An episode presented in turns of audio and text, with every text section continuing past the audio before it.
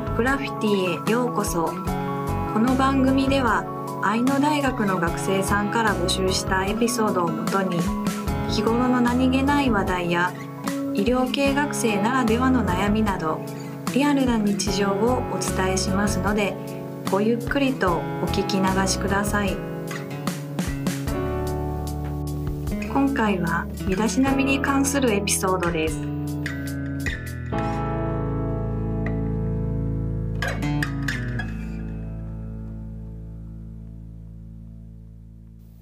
私は医療系大学に通う大学生です。医療系というと勉強がきつい、遊べないというイメージがありましたが、自分は比較的真面目な方だし、なんとかなるだろうと考えていました。実際のところ、なんとかなっています。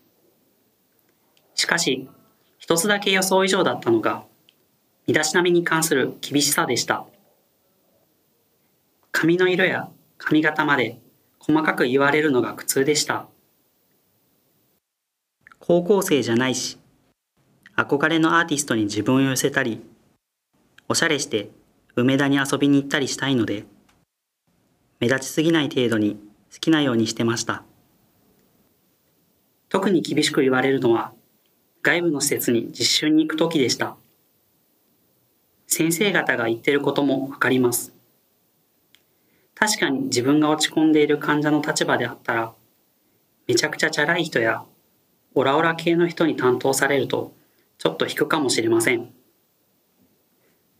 私が実際に実習で行った医療現場は、施設も新しく、スタッフの皆さんも明るく、決して暗い雰囲気ではなかったのですが、未熟な自分ではとても受け止めきれない大変な経験をされた患者さんたちがたくさんいました。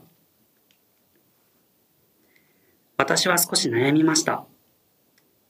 楽しくしてていいのだろうかおしゃれとかしてていいのだろうか実習が終わると日常のキャンパスライフに戻りました。国家試験に向けた勉強をしながら、休みの日には彼女と街に出かけたり、友達とゲームをしたりして遊びました。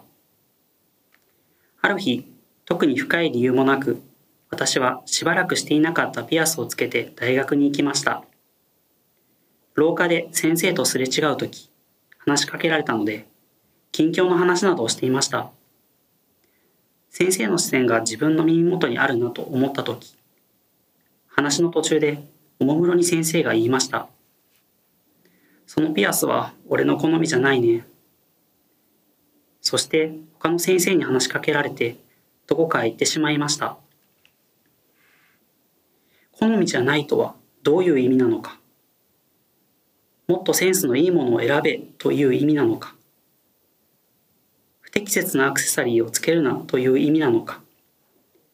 私は少し悩みました。でも、その時の先生の表情は柔らかだったので、ちょっと思いました。私も自分らしくしてていいんじゃないかなと。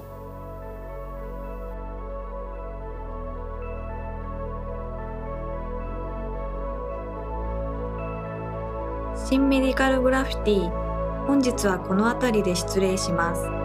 当番組では皆様からのささやかなエピソードを募集しております。ではまた次回お耳にかかりましょう。